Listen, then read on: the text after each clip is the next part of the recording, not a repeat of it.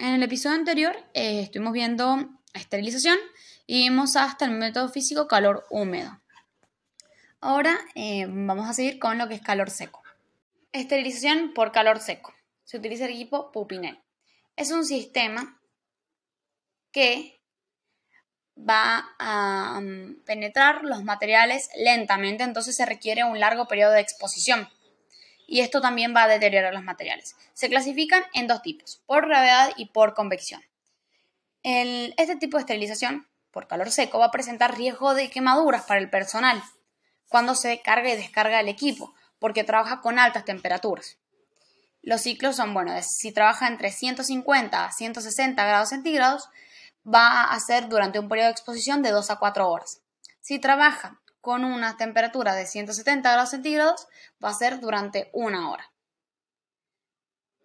Es importante tener siempre en cuenta que la acción microbicida del calor está condicionada por la presencia de materia orgánica o suciedad en los materiales, por ejemplo, aceite o grasas. El microorganismo está protegida por la, eh, de la acción del calor, entonces se debe limpiar y garantizar que esté descontaminado antes de la esterilización para que pueda penetrar el, material y eliminar el microorganismo. El problema del calor seco también es que es difícil de certificar, tiene un alto costo y el problema que mencionamos anteriormente que al tener, al necesitar largos periodos de exposición, deteriora los materiales. Los siguientes instrumentos, materiales y sustancias pueden esterilizarse por calor seco. Instrumentos cortantes y de acero inoxidable como tijeras, pinzas quirúrgicas, agujas, jeringas de cristal, tubos, pipetas de vidrio, porque ya mencionamos que no erosiona el vidrio como lo hace el vapor, el calor seco no erosiona el vidrio, polvos estables al calor, líquidos y sustancias liposolubles e hidrófugas, tales como aceite, silicona, parafina, vaselina, cremas y polvos de talco, y esteriliza efectivamente polvos y aceites.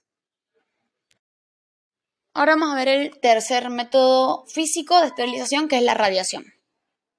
Esterilización por radiación ionizante.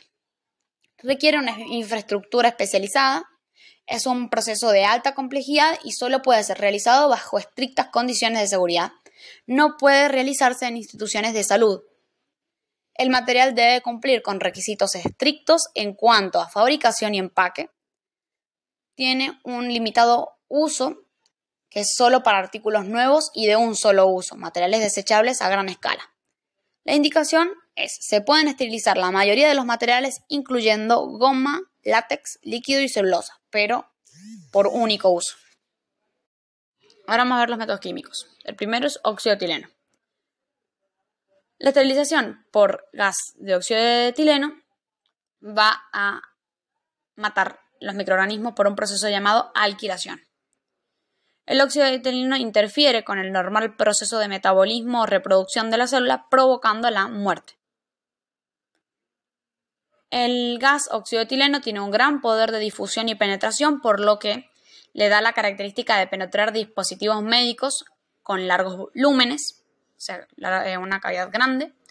Trabaja con baja temperatura, 55 grados centígrados, lo hace el agente esterilizante estable a más baja temperatura, porque hasta, hasta ahora los que hemos visto trabajan por sobre los 120 grados centígrados.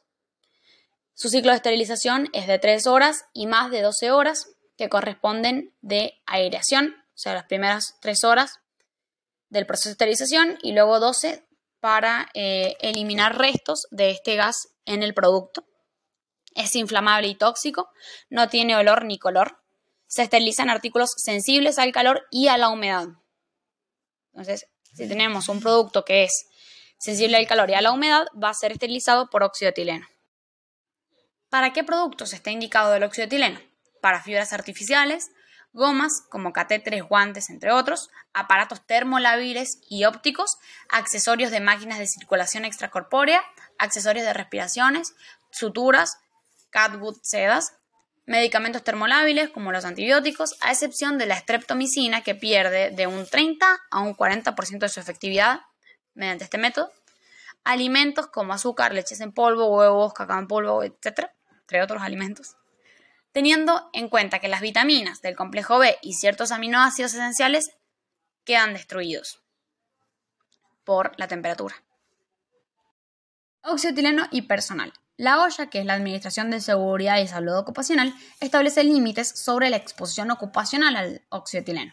Cada institución debe tener un plan por escrito de emergencia para eh, saber cómo los trabajadores van a ser alertados en caso de alguna fuga.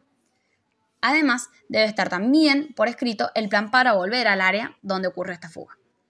Debe existir un programa de salud ocupacional, mediciones ambientales y residual en los paquetes. Limitaciones. Líquidos, gases o productos sólidos que se puedan alterar con el óxido etileno. Materiales plásticos impregnados con agua o lubricante. Materiales muy absorbentes como textiles. Materiales envueltos en género o gasa. Materiales fabricados con magnesio, zinc o estaño. Se deterioran con el gas. Materiales de nylon, acrílico y papel de aluminio. Peróxido de hidrógeno. Este es otro método químico de esterilización. Este tipo de esterilización va a eliminar los microorganismos por oxidación. recordemos que el óxido lo hacía por alquilación. El peróxido de hidrógeno o plasma trabaja con baja temperatura, 50 grados centígrados. Mm, es una temperatura, digamos, menor a la que trabajaba el óxido que era 55. El ciclo completo de la esterilización por peróxido de hidrógeno dura 55 minutos es un proceso, este proceso consiste en la difusión del peróxido de hidrógeno en fase plasma, estado entre líquido y gas. No deja ningún residuo tóxico y la oxidación produce radicales libres hidroxilos que, o hidroxilos que dañan la membrana lipídica, el ADN y otros componentes celulares. Entonces así se produce la eliminación del microorganismo por oxidación. Limitaciones. No se pueden esterilizar dispositivos médicos que contengan celulosa, algodón, líquidos y humedad. No se puede utilizar en instrumental con lúmenes largos y estrechos, que esto sí se puede aplicar en el oxietileno, con lúmenes largos. Eh, esto se refiere a una longitud más de 2 metros y menos de 1 milímetro. Es de alto costo y no elimina priones. El que eliminaba priones era el calor húmedo. Los priones, recordemos que es una partícula infecciosa formada por una proteína denominada prión que produce enfermedades neurológicas degenerativas y que es muy difícil de eliminar. Formaldehído, este es el tercer método químico. Esteriliza a temperaturas de entre 60 y 80 grados centígrados, requiere de vapor saturado para que se produzca la esterilización, va a eliminar los microorganismos por alquilación, como lo hacía el oxiotileno, es altamente tóxico, potencialmente carcerígeno en humanos. El formaldehído residual en los materiales también representa un riesgo de toxicidad para los pacientes. Se utiliza como alternativa al óxido etileno y para esterilizar instrumental termosensible, que también recordemos que el óxido etileno también lo usamos para termosensible. El contacto del agente con la conjuntiva, o sea, el contacto entre el formaldehído y la conjuntiva puede eh, causar daño permanente a la córnea Debe existir un programa de salud ocupacional, mediciones ambientales y residuales en los paquetes debido a la toxicidad de este método esterilizante. La ventaja es que no requiere aireación y la desventaja es que es un producto tóxico y cancerígeno. El contacto con la conjuntiva puede causar daño en la córnea. Entonces el autoclave es la primera opción para esterilizar ya que es seguro y efectivo. Los otros materiales van a ser utilizados para Em, productos termolábiles.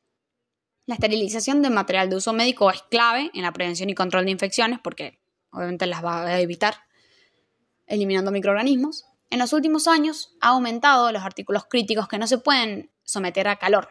Entonces esto lleva a desarrollar nuevas tecnologías que permitan la esterilización de los mismos. Gracias a las observaciones de científicos se ha logrado mejorar las prácticas de esterilización y el conocimiento de los diferentes métodos para esterilizar da la seguridad para poder administrar mm, de mejor manera los productos médicos.